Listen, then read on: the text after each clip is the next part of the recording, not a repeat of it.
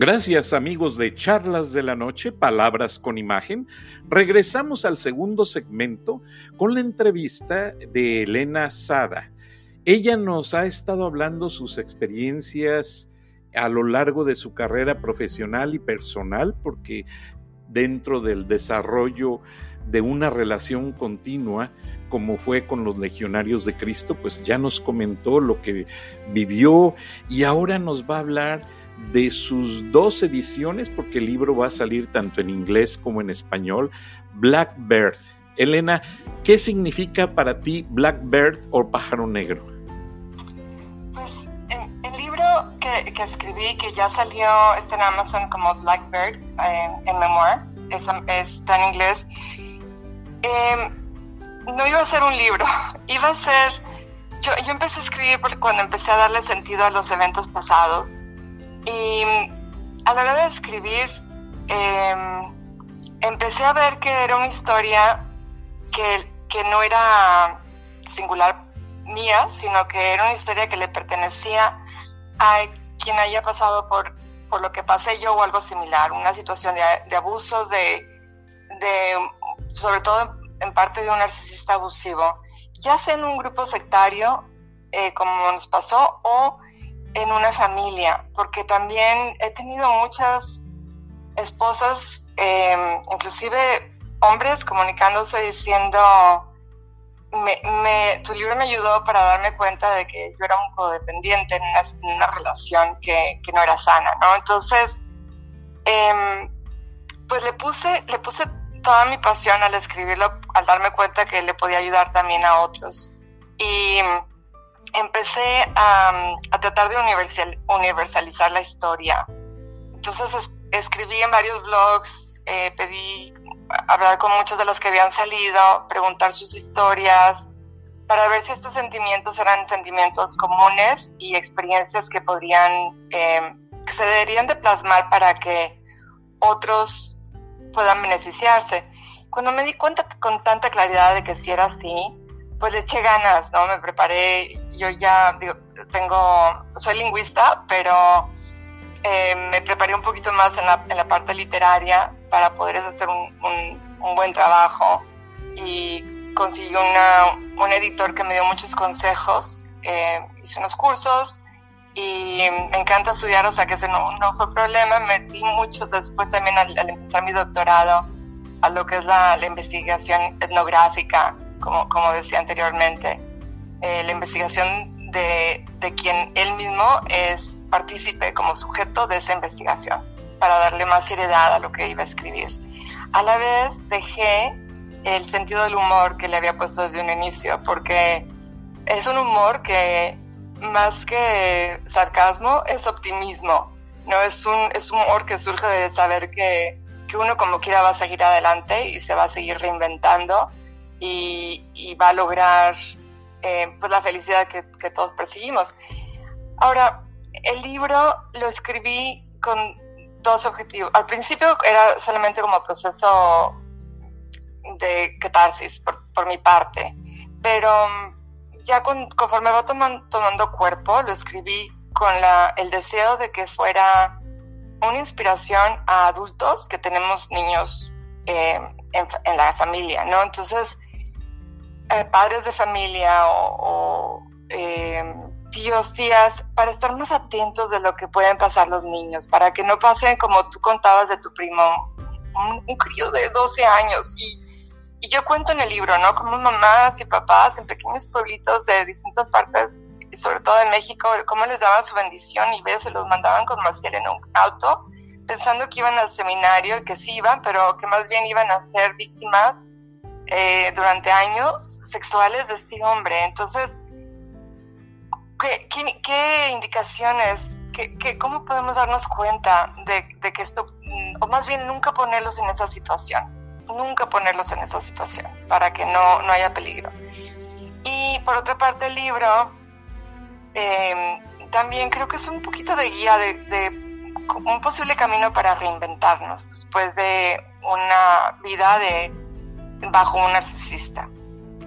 Eso fue lo que significó para mí. Em, se, lee con facilidad, me dicen, y además yo no escribo de forma compleja, escribo muy sencillo, eh, trato de poner muchos, decir las cosas con eventos más que con palabras. Y em, el libro en español lo escribí después, es también original, lo cambié un poquito. Em, creo que en los dos libros me adapto un poco a la cultura, tanto anglo como, como de hispanoparlante. Y el libro en español, Milenio ofreció publicarlo, entonces su casa editorial va a hacer la publicación y tengo entendida que tengo entendido que va a salir ya próximamente. No tengo no tengo la fecha en este momento. Muy interesante. Y pues eso, espero que ayude. Y como decía, no solamente gente que estaba en situaciones de, de, secta, sino también en relaciones que, que donde hay un abusador o una persona narcisista. Exacto, en efecto. Eh, básicamente siento que este libro eh, va a ser una herramienta familiar porque tenemos una cierta cultura religiosa que yo te lo comentaba, nos hace ver, y tú lo mencionas en el libro, nos hace ver a veces a los sacerdotes como seres omnipotentes que están por encima de nosotros. Y todo lo contrario, cuando que Jesucristo siempre nos aclaró que Él era uno de nosotros. Entonces. Sí, Francisco, y, perdona que te interrumpa, pero cuando yo fui entrevistada hace poco por em, Carmen Araceli, yo lo que, y en una entrevista por escrito Milenio, yo lo que les decía es que sin quitarle la culpabilidad a, los abusadores, a ellos, a los sacerdotes que abusan, eh, nosotros estamos eh, eh, favoreciéndolo al tratarlos como unos superhombres. Y fíjate, yo sigo católica, pero yo creo que Lutero tenía razón al decir que los sacerdotes tenían que vivir una vida normal de feligreses. Porque es una cultura de una casta superior en la que los posicionamos para ellos, aunque empiezan quizás su carrera como humildes, llegan a sentirse por encima de las leyes civiles. Y ese es el problema. Sí, en efecto, en ocasiones tú lo recordarás en ceremonias en las ciudades, en los pueblos, eh, se hace un acto de celebración histórica, un acto relevante, y está no solo el presidente municipal, también está el obispo y el señor cura y todos los directores de escuelas y el jefe de la zona militar. Eso parece ser un machote de nuestra cultura y dime si me equivoco. No, no, tienes toda la razón. O sea, el, padre nunca se equivoca, ¿no? Es, es una, lo que diga el padrecito, es algo muy común. O sea, uno nunca se imagina al padrecito lavando trastes, cambiando pañales, eh, haciendo las cosas que pues nos ponen en nuestro sitio, ¿verdad? Exactamente. Nos ayudan a recordar que somos uno más con la humanidad y es una cosa bellísima. Es lo que yo creo que nosotros podemos darles eso como feligreses. Em, recordarles que son uno más con nosotros. Y que si tienen, o sea, como católica yo sí creo que, que tienen una, que se, que se deben de posicionar como guías espirituales, pero no como eh, una casa superior, que ese es el problema. Exacto. Ahora tú mencionaste dos cosas muy interesantes, que en tu libro en español van a encontrar las, los lectores lo que es un lenguaje llano, un lenguaje común de todos. Y además van a encontrar el hecho de que estás hablándoles básicamente de las personas, no de la religión. Tú sigues siendo católica, tú sigues estando dentro de tus principios. Eso es muy interesante. Por favor, abúndanos un poco a este respecto. Sí, mira, de hecho cuando escribí el libro se lo mandé a, cinco lectores y una de ellas es una persona que seguía dentro del Reino Christi. Em, y lo comento porque para mí era muy importante que tener el, lo que llamamos la, retroalimentación, el feedback de, de distintas formas de ver. Para ver, no, no lo cambié necesariamente, pero sí quería asegurarme de no estar yo omitiendo alguna forma de de juzgar o de pensar, ¿no? Y cuando ya lo publiqué, mucha gente que sigue dentro del Reino Cristo me contactó para agradecer una posición que a lo mejor ellos no hubieran visto al permanecer dentro. Como mi, mi labor de, de, desprogramarme de lavado de cerebro que me tardó, me tardé 10 años, o sea, o 10 años, como al leer el libro, tal vez al verlo tan explícitamente los aspectos en los que afectó, ellos podían acelerar ese proceso. Entonces, yo, mira, nos pasa mucho y es bien interesante a los que hemos estado en una secta o en un culto, em, es muy difícil explicarles a los de fuera el, el grado de lavado de cerebro, de cerebro. Es algo muy sutil que empieza, te, te van primero eh, quitando la posibilidad o limitando la posibilidad de ver a tus familiares, a tus seres queridos, cortan la comunicación entre los mismos de la secta para que no haya afiliaciones o eh, eh, revoluciones, por así decir, y empiezan a, degradar tu propio juicio y pensar como algo terrible, de que tienes que despojarte de eso porque es algo muy dañino y empiezan a sufrirlo por cosas, por juicios que vienen de ellos, ¿no? Entonces, en este caso del fundador, que fue pasado eh, pues por las generaciones de superiores, hasta, hasta todos los súbditos, como llamaban ellos. Y em, pasa que en ese estar em, de, lavado de cerebro, allá en mi ver por otro lado, a ver, repíteme otra vez la pregunta para no, para no equivocarme. Sí, en el sentido de que mencionaste que tu libro en español lleva un lenguaje llano, ah, fácil de acceso, y eso nos da a entender porque tú también haces énfasis en que sigues siendo católica. Entonces, tú realmente estás haciendo ver los errores de, de las personas que estuvieron llevando la coordinación de estas organizaciones. Tú realmente no estás atacando a la Iglesia Católica, por lo que veo. Sí. Gracias, sí, es que sí me ven más por el lado del, lavado de cerebro, por eso dije, no, no, eso no es lo que me, pidió.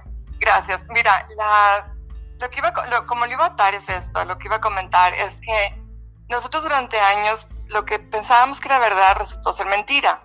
Y lo que pensábamos que era mentira, las acusaciones, resultó ser verdad.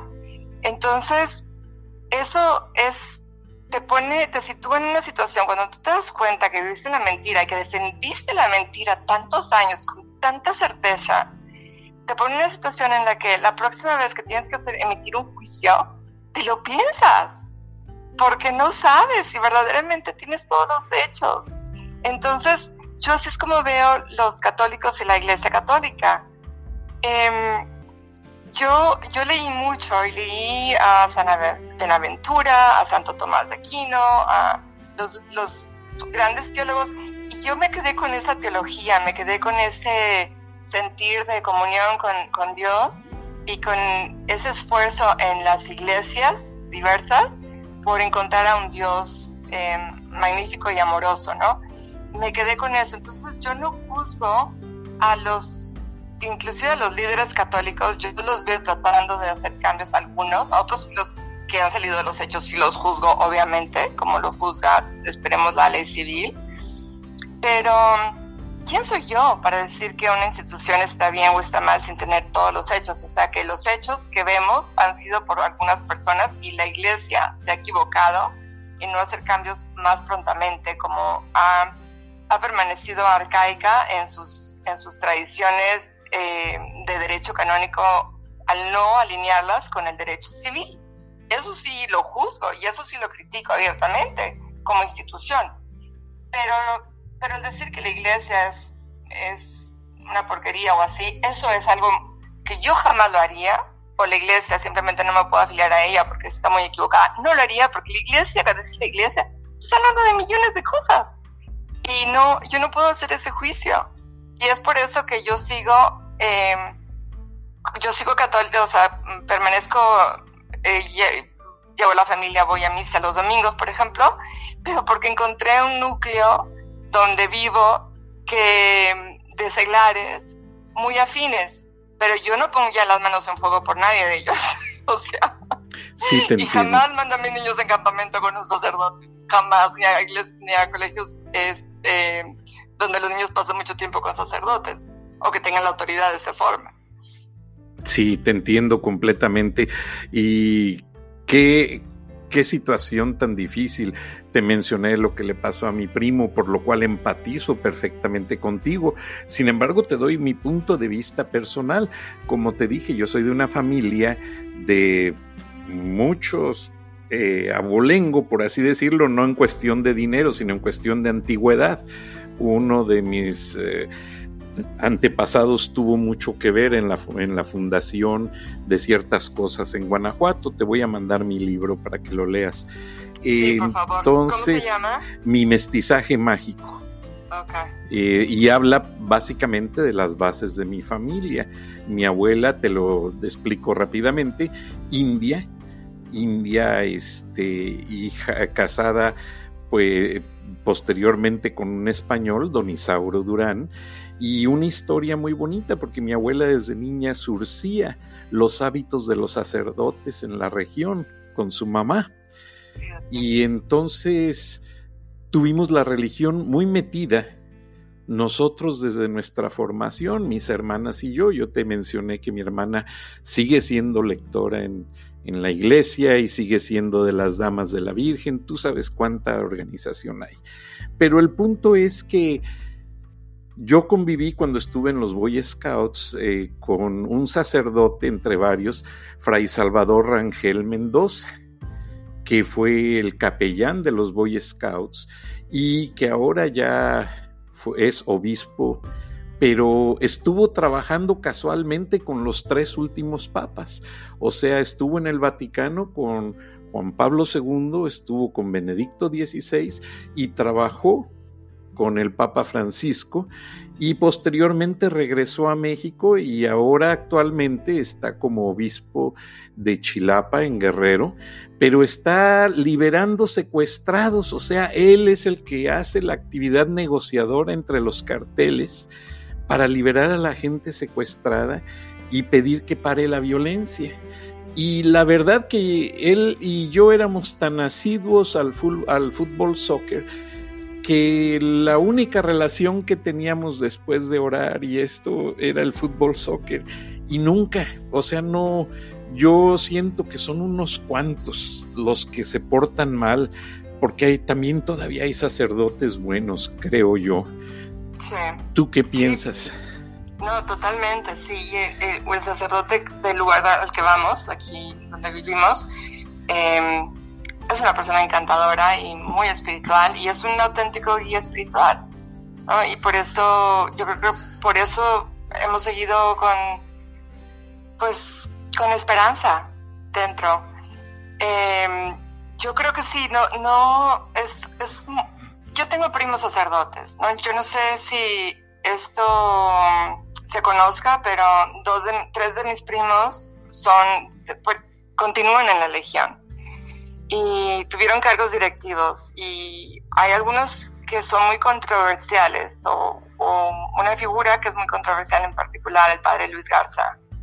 Y mm, no sé si, si tú sepas, pero el padre Luis Garza fue el eh, vicario eh, general, o sea, que es el que hace las veces de director general cuando o si el director general se ausenta, pero por derecho canónico tienen, no, viven juntos para que, pues es como una especie de presidente y vicepresidente, ¿no? Que, que no es que sea el secretario que está siempre con él, etc.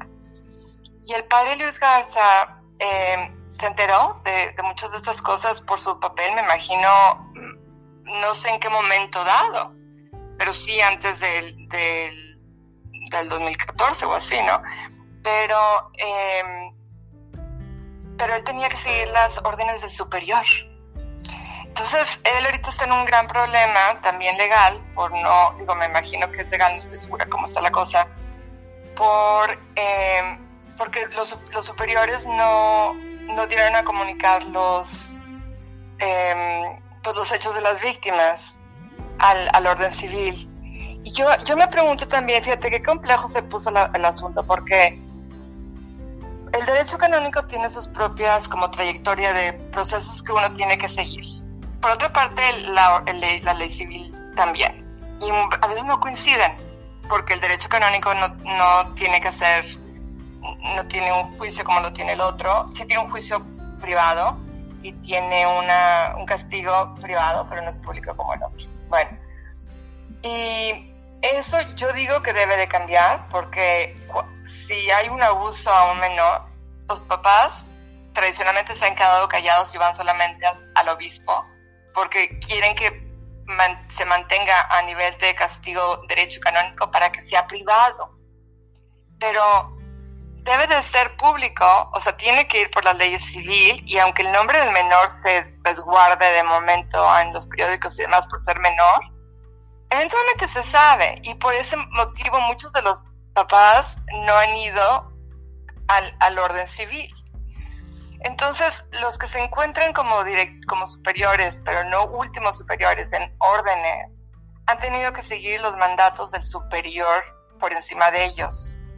Y de Paolis, por ejemplo, que es el encargado de Roma que pusieron eh, a cargo de la legión durante cuando el, el uh, hubo el escándalo desde el 2010, creo, eh, fue cero a la izquierda, un cero a la izquierda. Ese hombre se le entregaron, se le entregó las evidencias, hizo lo que tradicionalmente había hecho la iglesia durante, ha hecho durante años y eh, simplemente se vio que se hablara con los, los abusadores, se les cambiaba de lugar cuando estaban posiblemente en contacto con niños, algunos, no todos, porque ha salido que, que no fue el caso con el padre Martínez, que por ejemplo hoy el New York Times, el, el Washington Post, sacaron artículos hoy mismo sobre ese caso tan triste del sacerdote legionario de Cancún, que era director de la escuela de los legionarios y que una de las la prefecta de disciplina les mandaba a las niñas que él pedía que fueran a la, capilla y ahí en la capilla las, las violaba, ¿no? Niñas chiquititas de 6 a 8 años. Y las, una de las víctimas lo describe, que la sentaba en el regazo y demás. Entonces, a lo que voy es que eh, eh, es, eh, cuando uno se entera de eso, vas a tu superior no, vas a, vas a la ley, vas a, vas a representante de la autoridad legal civil. Y no se ha hecho eso. Y ese es el momento que ojalá si hay algún sacerdote algún obispo, alguien escuchando y todos los que estamos hablando, eso tiene que parar. Ya uno no puede ir a, solamente al director. Mira, yo, yo soy profesora universitaria y yo fui maestra. La ley a nosotros nos pide que si nosotros nos enteramos de un abuso, sí avisemos inmediatamente al, al encargado director por encima de nosotros, pero nos pide tenemos por ley que marcar un número de protección de niños y ellos eh, eh, inician inmediatamente la investigación eh, y se lleva el caso al orden civil si necesario. Entonces, ¿por qué la iglesia y los sacerdotes van a estar por encima de ese dictamen civil? que es el único que resulta para poder detener a tiempo estas ofensas. O no, no tiempo, pero por lo menos antes de que, que se haga un, un, vicio tan común como, se, como pasó en la Legión. ¿No? Entonces, eso ya lo están aprendiendo ahorita, muy tarde. yo te prometo que todos, el padre Luis Garza, todos están em, verdaderamente compungidos, aunque no creo que sean capaces de demostrarlo al, al exterior aún a nivel financiero, porque dependen de, de muchas de muchos, muchos hilos a nivel jerarquía. Y ojalá tengan el valor ahora que empiezan hoy mismo el capítulo general, el primero que tienen ya como independientes, eh, que son semanas de estar viendo a ver cómo, qué van a hacer. Eh, que tengan los pantalones y el valor ya de desmantelar todo lo que necesitan desmantelar para liquidar económicamente a las víctimas y entregar a todos los, todos los abusadores al orden civil, em, que, que, ojalá se, se, digamos, lo que es el Statute of Limitation, la, la ley de prescripción, ¿no? Esa ley que dice que ah, después de creo 10 años de haber sido el asalto ya no se pueden juzgar a, nivel civil. Bueno, ojalá eso no, no funja y, que se les dé su merecido a los que lo merecen, a los, como lo debería haber hecho con el padre Maciel. O sea, la iglesia se entera, la iglesia recibe las evidencias desde los 50, las ignoran. Bueno, hace medio siglo, la tradición X. La, iglesia recibe las evidencias de nuevo en los 80. Se entera Benedicto. Benedicto no puede hacer nada porque está Sodano y está Juan Pablo II por encima. Juan Pablo II no me consta que, que, que haya sabido con detalle porque más bien fue Sodano quien, quien detuvo todo. Si bien dicen que el último día que te enteras de la verdad es el día que te conviertes en, obispo, porque, porque a veces pasa también en la jerarquía que los de mero arriba a veces no, no se enteran, digamos, en el caso del Papa, no, no, no estoy seguro, no tengo la certeza de que le haya llegado todo, que más bien Sodano lo detuvo, que era el, secretario de Estado, y después eh, Benedicto se queda con la cosa. Yo viví en Roma durante esa época y yo me acuerdo conocer a Benedicto de Cardenal eh, como Ratzinger y cuando yo lo saludaba, porque a veces tenía negocio, trabajo ahí en, en, el Vaticano, cuando yo lo saludaba no me saludaba amablemente. lo recuerdo con mucha claridad. Y yo te volteaba y decía, pero ¿por qué no nos quiere este padre, este cardenal? ¿Por qué nos trata así como tan seco? si todos son tan efusivos con nosotras, ¿no? Pues una bola de monjas jovencitas que, que adoran sacerdotes, imagínate, ¿quién no se va a querer? Y este, y nada, después me cayó el 20, es que ya tenía la evidencia. Él en cuanto se hace, eh, llegan más evidencias, Juan Pablo II ya está muy enfermo, ya ni registraba, Sodano lleva el control de las cosas. Eh, en el momento que él se hace papa, a los tres meses, abre el caso de investigación, pero ya teniendo las evidencias. Entonces, se tarda otros año y medio así en cerrar el caso, condenan a Maciel a una vida de, de, perdón, de oración y penitencia, que no es nada con lo que me, comparado con lo que merecía. Lo que merecía él es que esas evidencias hubieran salido al aire, eh, que a él se, hubiera, se le hubiera hecho un juicio civil y no hubiera muerto, no debería haber muerto como millonario, que fue como murió en una casa, casa en un campo de golf en Jacksonville, Florida, acompañado de su gente, hasta de su, de su mistress, ¿no? De su amante, con, con su hija. Entonces, eh, eso no tiene que llegar, no, no debe de llegar a eso. Que yo espero que ahorita ya con, lo que está saliendo cambian las cosas, Francisco. Yo espero, sí, qué cosas. Sí. Ahora me has dejado impresionado, perdona que te interrumpa, rápidamente te comento. Cuando yo era reportero del norte, alguien me pasó un tip de que allá en Monterrey, atrás del Hospital San José, había una casona donde retiraban a los sacerdotes que no tenían familiares que los reclamara. Y que era aquello una cosa tan triste. Pobrecitos, algunos acababan mal. Y parece ser que también el sacerdote eh, cuando es bueno sufre de parte de gente que es pues inapropiada por así decirlo pero nunca pude acercarme nunca pude este, poder hacer una historia. Ahora, mi madre quería que yo fuera sacerdote, yo fui seminarista un año. Precisamente cuando hablé con este sacerdote, Fray Salvador Rangel Mendoza, y le dije, Padre, yo no tengo la vocación de Dios, yo no, yo no puedo seguir el llamado de Dios porque no lo tengo. Yo quiero ser padre, pero de familia me tomó de la mano y me dijo, hijo, gracias por tu honestidad. Y como caballeros, vente, vamos a hablar con tu madre. Y ya fue y le dijo, mamá, pues se conocían muy bien, y le dijo, Clemencia, ¿qué estás pensando? ¿Cómo me mandas al muchacho al seminario? Pero bueno, estamos por acabarse el tiempo, qué lástima. Te invito para otro programa, Elena. Por último, en 30 segundos, ¿qué le quieres decir a la gente?